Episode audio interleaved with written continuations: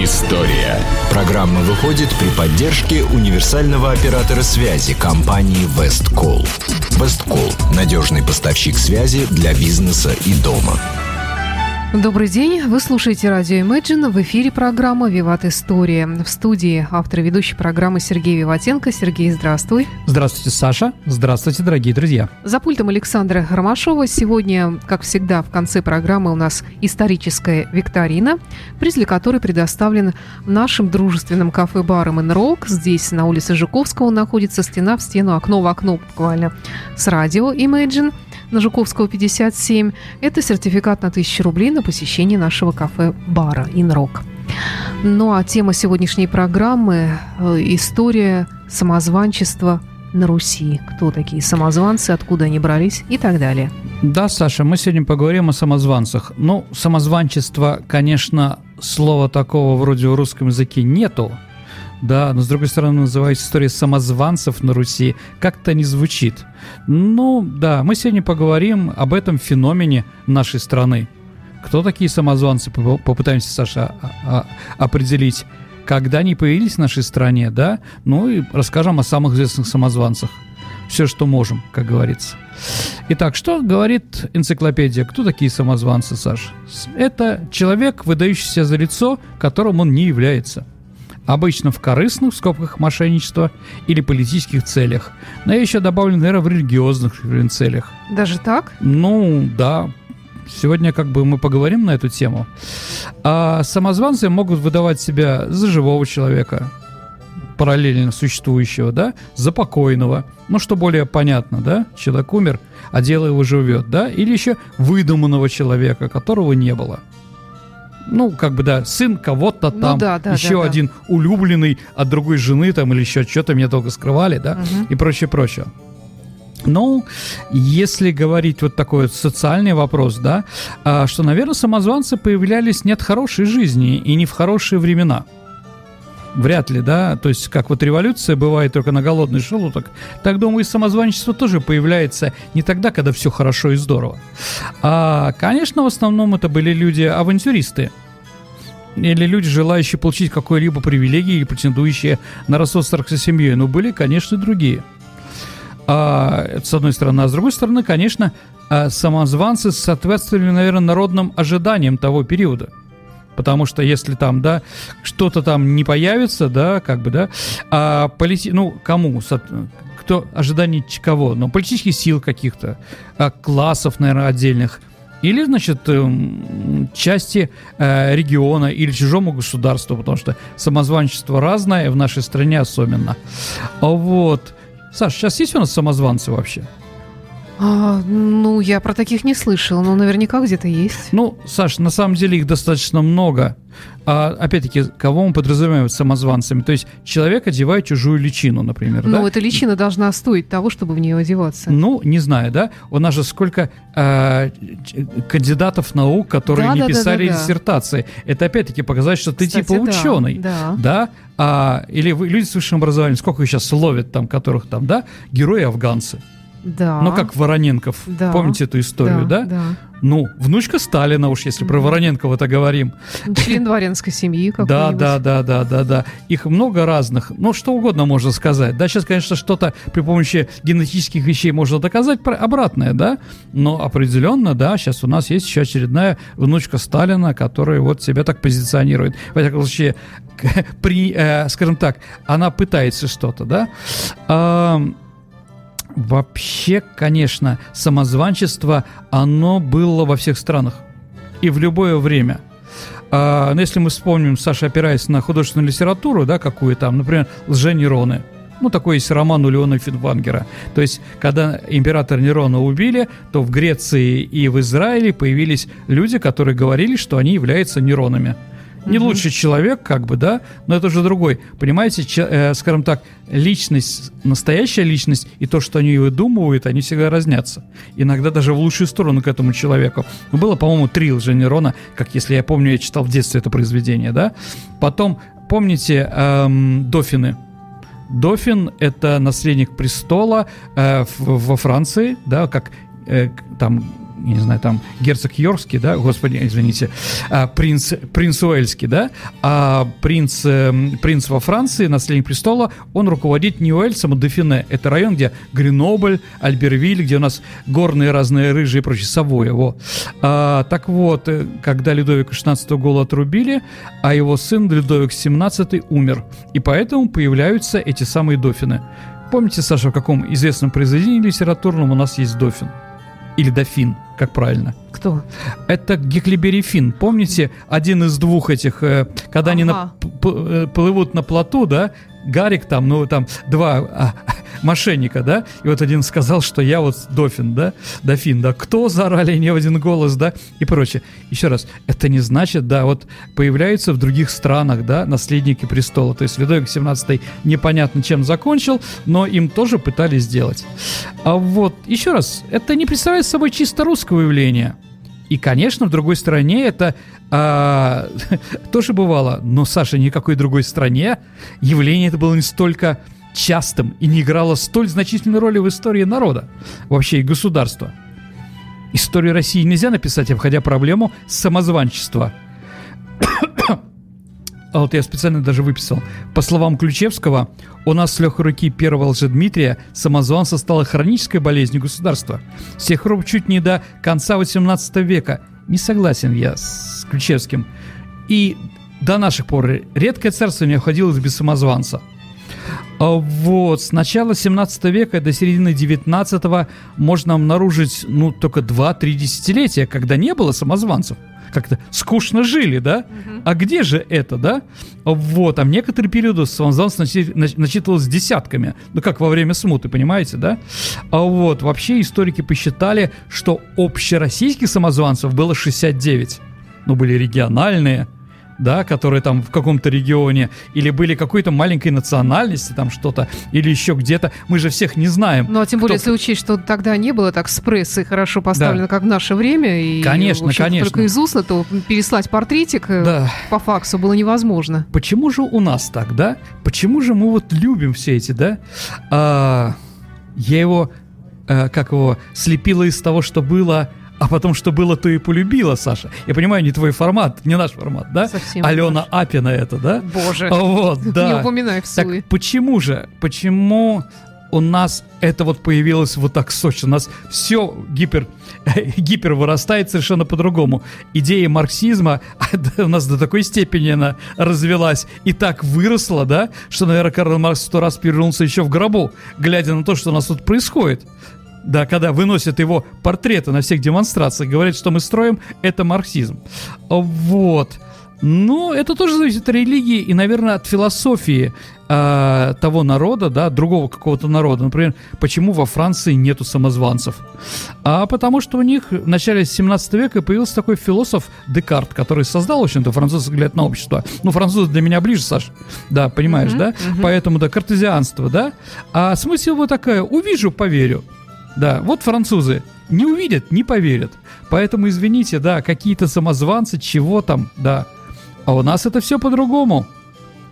Да. А, ну, сейчас поговорим еще, да. Откуда же у нас э, вообще, да, корни такого любителя самозванчества, да? Сразу скажу, что до конца этот вопрос наши ученые не разработали. Возможно, я что-то не знаю там в философском плане и прочее. Вот. Но а, вообще советские исследователи по большей части а, решали проблему самозванчества в социальном или политическом ключе. Ну, например, там, в социальном плане самозванчество трактуется как одно из специфических и устойчивых форм антифеодального движения. Ну, я не знаю, там, какое антифеодальное движение было у Лжедмитрия, да? Ну, у Пугачева было, да. Вот. А в политическом плане это как представляет собой борьбу за власть. Можно поставить на этом жирную точку или кавычки закрыть? Я думаю, что нет. Потому что ни один, ни, ни, ни другой подход не является спецификой самозванчества, как культурного явления. Самозванчество в широком смысле ну, не всегда связано с социальными движениями или и совсем не обязательно связано с борьбой, за борьбой за реальную власть. Ну, мы сейчас об этом тоже поговорим. А, ну, наверное, для понимания сущности самозванчества необходимо, очевидно, вскрыть культурный механизм, обуславливающий данный феномен. Ну, да, в историческом ракурсе. Итак, вообще, да, почему Россия? Что же? И какие, скажем так, вот эти фундаменты, почему у нас оно взросло таким цветом ярким, да? Но первое, это, конечно, вера в монархию. Это сто процентов. Не веря в государя, не веря в государя как человека, который решает все, полубога, это было просто невозможно. Поэтому, Саш, вспомним, смерть за царя, да, обязательно. Да. Это воевода Брен. Ну, мы еще поговорим о Дмитрии Донском, но я думаю, знаете, да, человек перед сражениями Куликовской битвы пришел к Дмитрию Донскову и одел его форму военную, да, и погиб, на, э, погиб от, татарской, э, от татарской сабли, да, а Дмитрий Донской остался жив. То есть это вот такой вот, умирают за него. Ну, Иван Сусанин, конечно, Саш. Какой же еще смерть за, Мгм. за царя, да? Мгм. Вот, я спас Михаила, мы все это помним с вами прекрасно, все эти вещи. То есть вера в монархию, да, у нас, конечно, было гипер. А, и сейчас тоже. Я думаю, что да, у нас не получается парламентская или демократическая республика. У нас появляется, получается все-таки президентская республика, где по конституции и вообще как бы, да, власть у президента очень большая. У нас сильная президентская власть, думаю, не случайно. А вторая, наверное, это вера в чудо. Помните, как реклама Сиалекс, а что, а вдруг? Помните, да? Ну да. Вот. Ну, а, я не знаю, там Хлестаков, Саша. Да? Вера в чудо. Давайте вспомним, Саша, с вами «Ревизор». Помните такое произведение?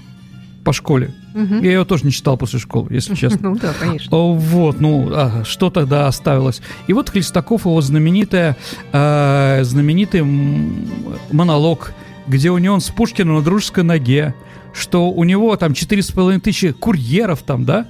Ну как ты, брат Пушкин? Да вот все не... Помните, да, все это? И вот он это в пьяном угаре говорит, говорит, говорит, говорит. Потом, наконец, алкоголь попадает ему в голову, уже окончательно бьет, после того, как он лабарданца поел, да, эту трески, да? Вот, его уносят.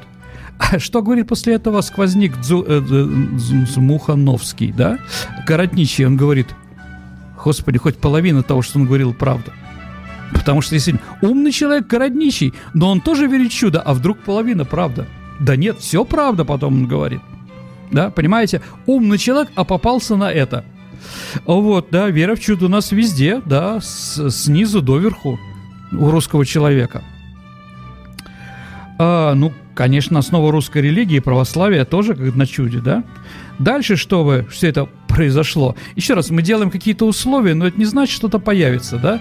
А может, кто-то другой что-то скажет. Ради бога, вопрос-то не сильно разработанный. Второе это, третье это гигантская территория.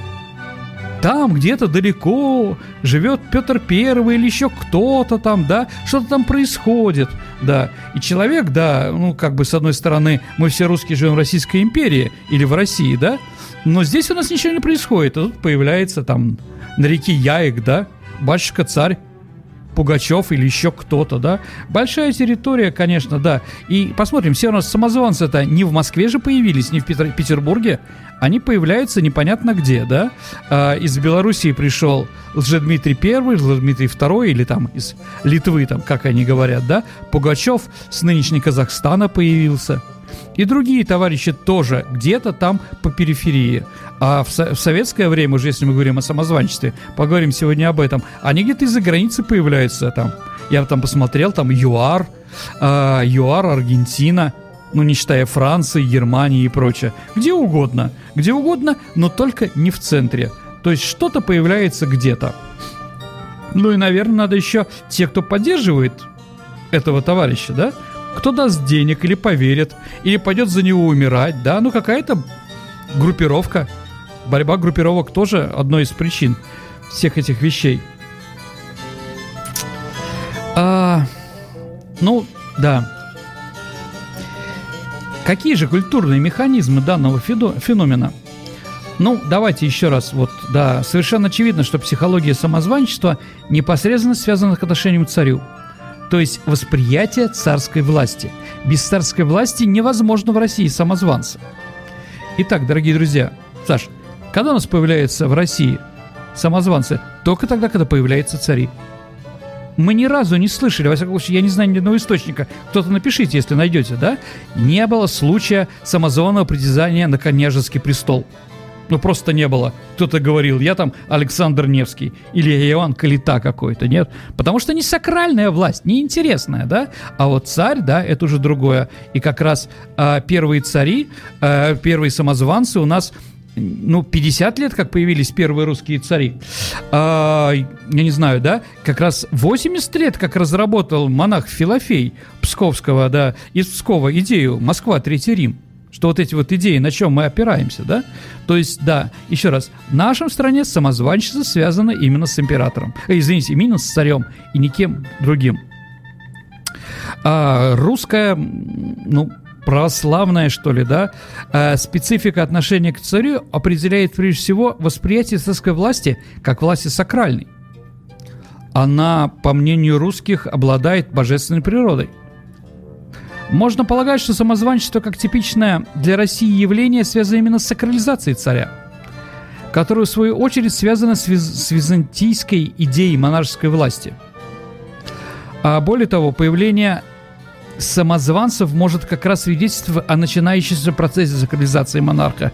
Не случайно, что первый самозванец, как я уже говорил, да, появляется в России а, тогда, когда появляется церемония восшествия царя – Раз. Появляется церемония выхода царя к народу. Помните Борис Годунов опера, да? Царь выходит, да, и тут ария, да, уж три, какой там, уж третий год я царствую, или как там, четвертый год я царствую, вот, и так далее, и тому подобное, да. Все вот это вот начинается в одно и то же время.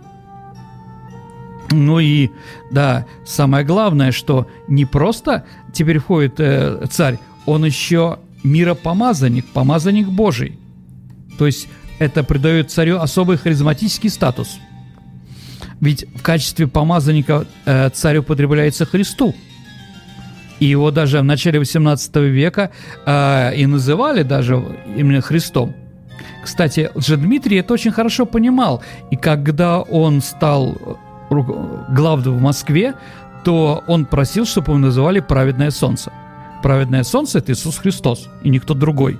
Тогда это все прекрасно понимали. Вот. Ну, да, если больше мы говорим, такие они все были циничные, ужасные люди. Нет. Среди самозванцев, конечно, мы пытаемся найти какие-то общие вещи сейчас, дорогие друзья. А, да, что общего у разных самозванцев? Можем их объединить и найти что-то. Да. А, многие самозванцы ну, верят в свое предназначение, в свое, избр... свое избр... избранничество, сто процентов. Многие как бы считают, что они действительно реальные, а многие начали в это заниматься, а потом сами поверили в свою избранность. У нас многие, извините, губернаторы и другие руководители верят в свою избранность.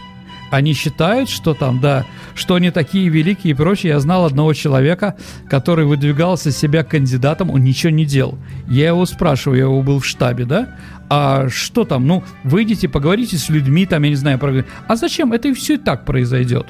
Но не произошло, не избрали его, кстати. Да, вот люди иногда считают такие вещи, да.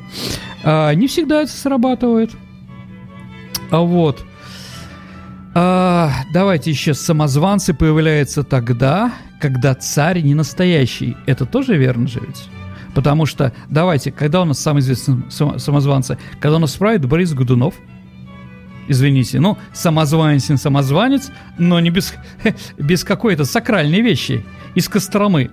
А вот, да, появляется же Дмитрий Первый при Василии Шуйском, который хитростью захватил престол, да, я не знаю, уже Дмитрий Второй, а при Екатерине Второй, которая, извините, мужа убила и не имеет никакого отношения, в это время там жили и Иван Антонович, и Павел ее сын, и многие другие, да, а вот при Екатерине Вторая тоже не сакральная, Особенно в начале княжна Таракана уже ведь в это же время полезла там, кроме Пугачева туда. Вот, ну и большевики. То есть, ну, Анастасия, Саш, ну если мы говорим, да, помните этот мультик, Дети, не смотрите этот мультик. Дурной это мультик. А я не смотрела никогда. Умница. Ну, посмотри там какой-нибудь. Правда, я не дети. Уолт Дисней, да. А, вот, про там. Очень интересно все. Кстати, если мы уже говорим, да, а, они же все время пытаются доказать, что они кто-то, да, пишет своих, э, о своих глубоких корнях, там, да, то, что, помните, Меньшиков писал, конечно, не самозванец, да, Меньшиков писал, что он из старинного рода, да, что Борис Годунов тоже имел там родственников среди царя, там, да, и прочее, прочее, прочее.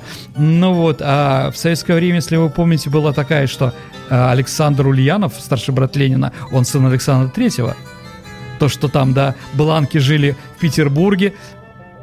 Вот, да, если вы, дорогие друзья, в интернете где-нибудь в поисковике напишите Александр 3, Александр Ульянов, сын Александра Третьего, вы много интересного увидите, да?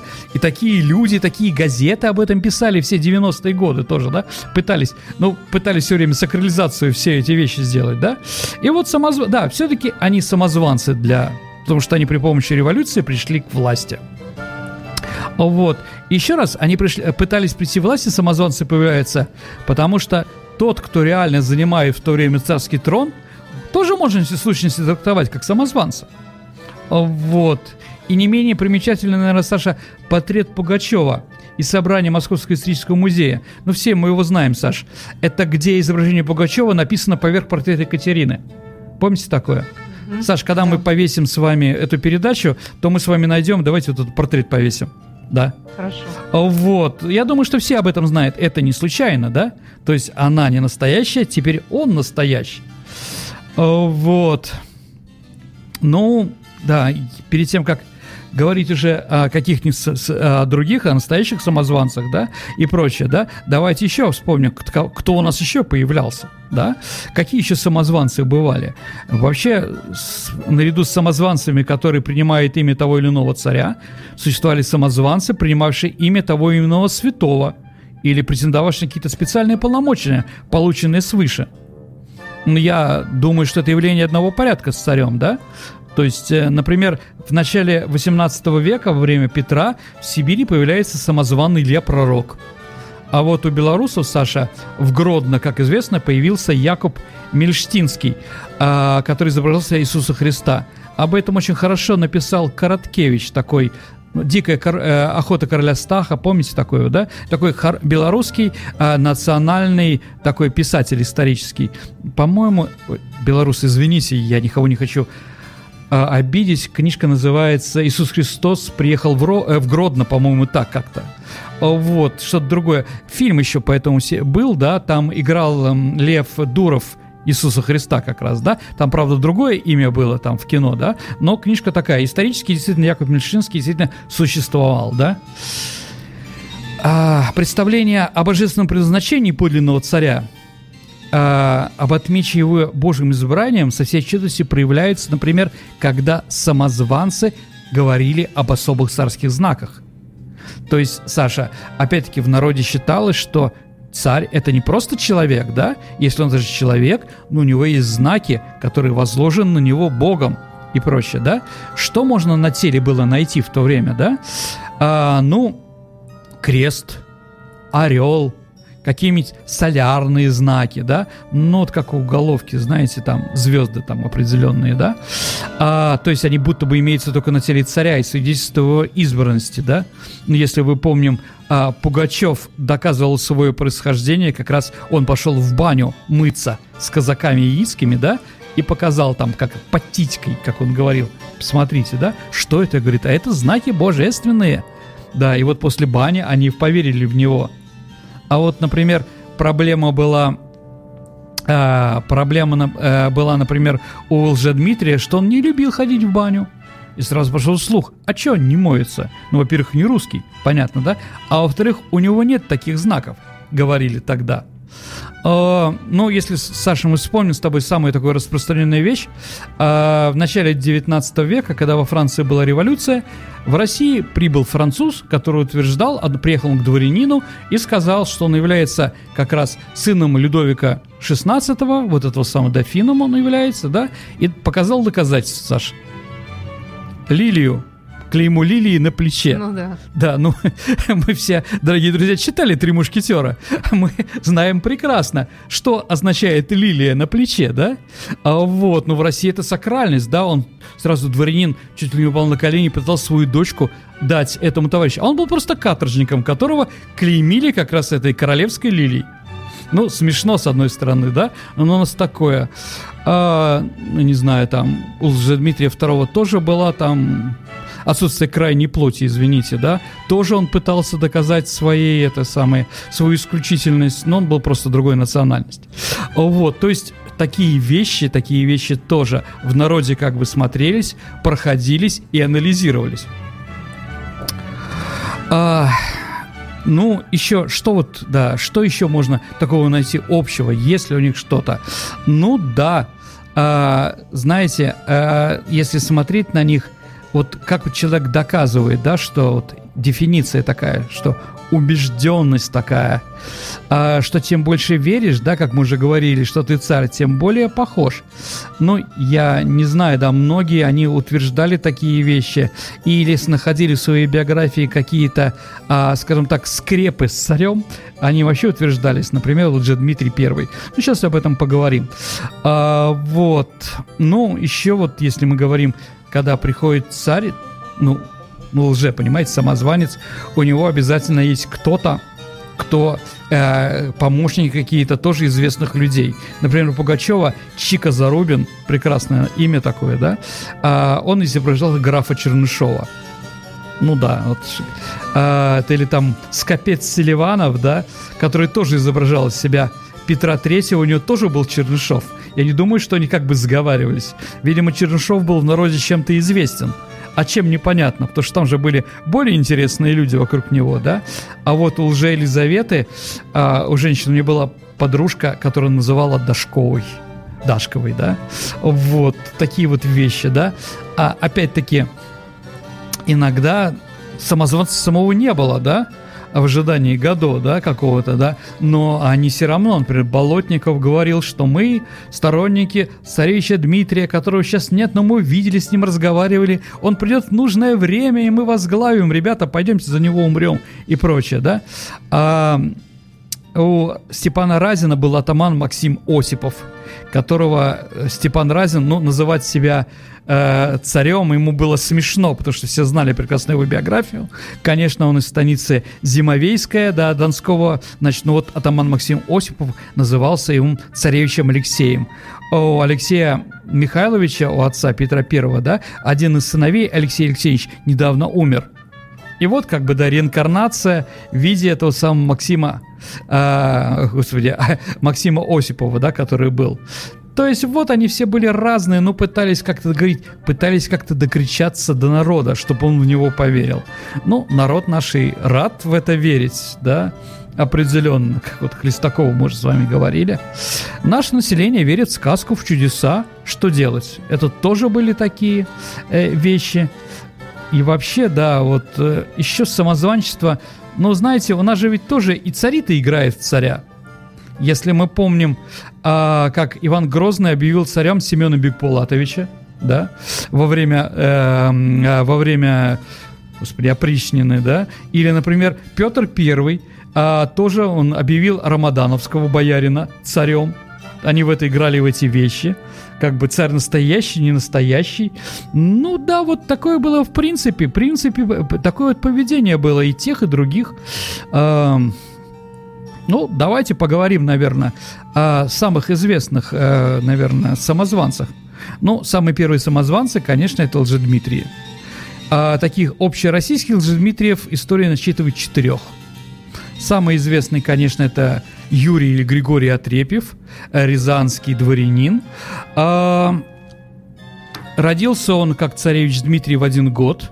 Это давало тоже. Верил он в себя в истово Вполне возможно, что ему в детстве сказали об его избранности. Знаете, мамы иногда сыновьям говорят, что да, ты сделал не такой, как все, да, ты самый умный и так далее и тому подобное. Некоторые начинают слишком в это верить.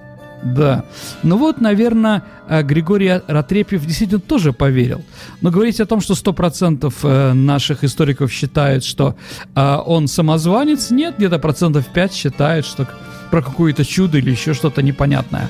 А ведь же была сделана специальная, скажем так, очная ставка между ногой, да, матерью царевича Дмитрия, ну, у нас передача была про царевича Дмитрия, да, и с, с Отрепьевым, да, и она признала в нем.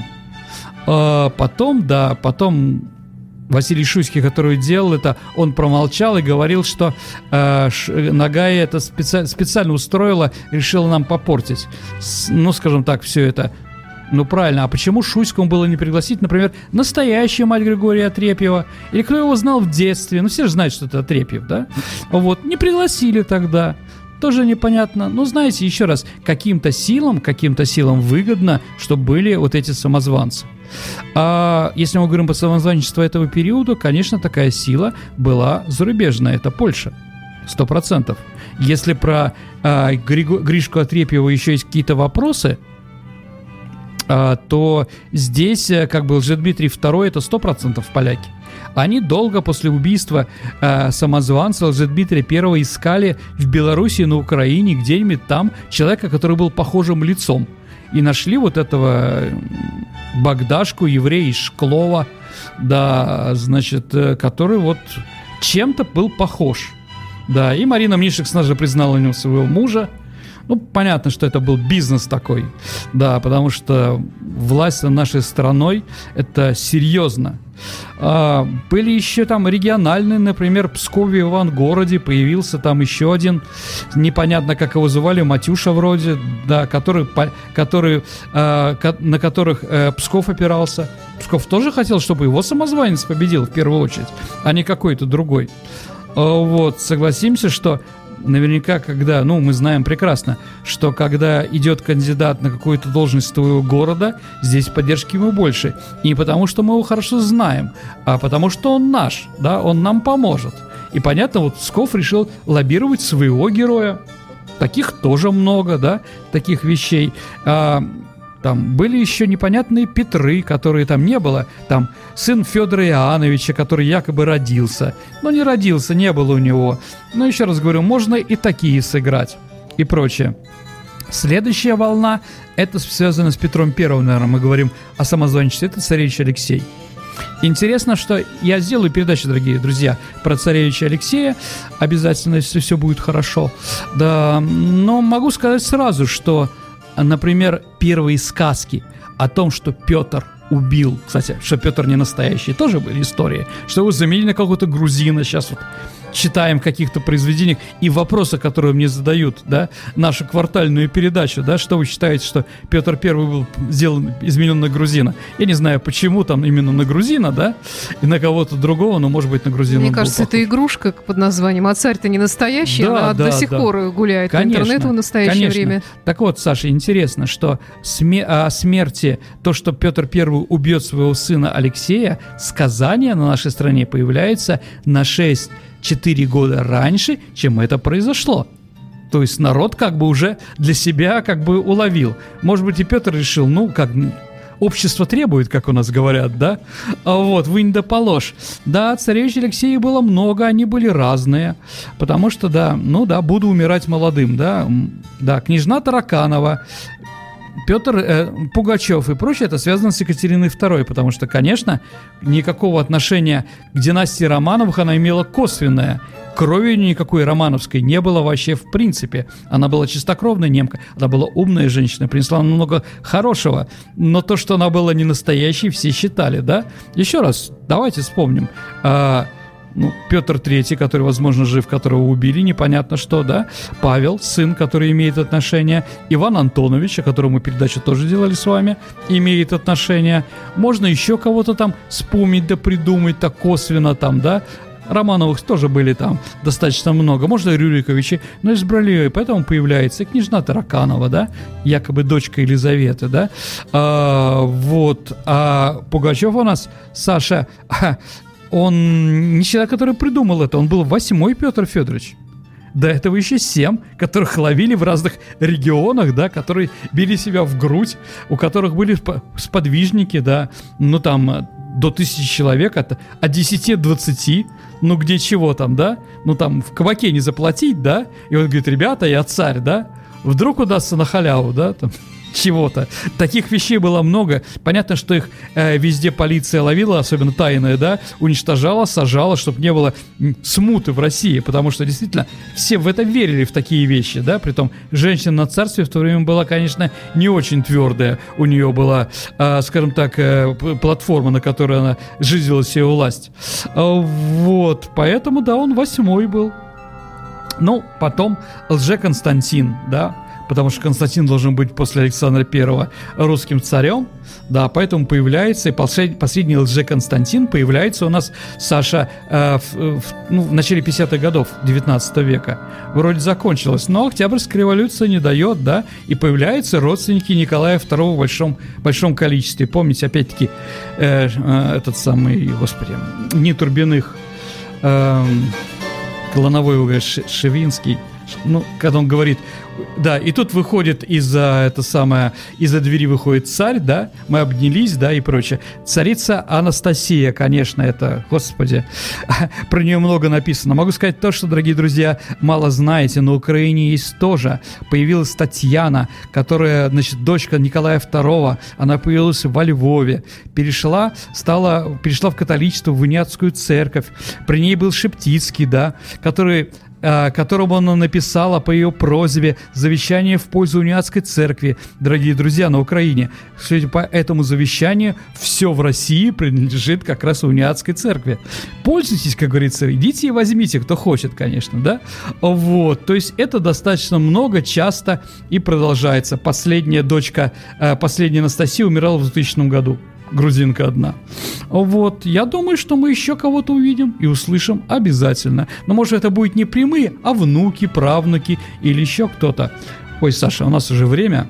Да, наше время закончилось, пора переходить к нашей исторической викторине, да. но нам нужно вспомнить вопрос прошлой У нас программы. про Тухачевскую была передача, и там был вопрос, кого во Франции 11 века, как во Франции 11 века называлась должность конюх? Маршал.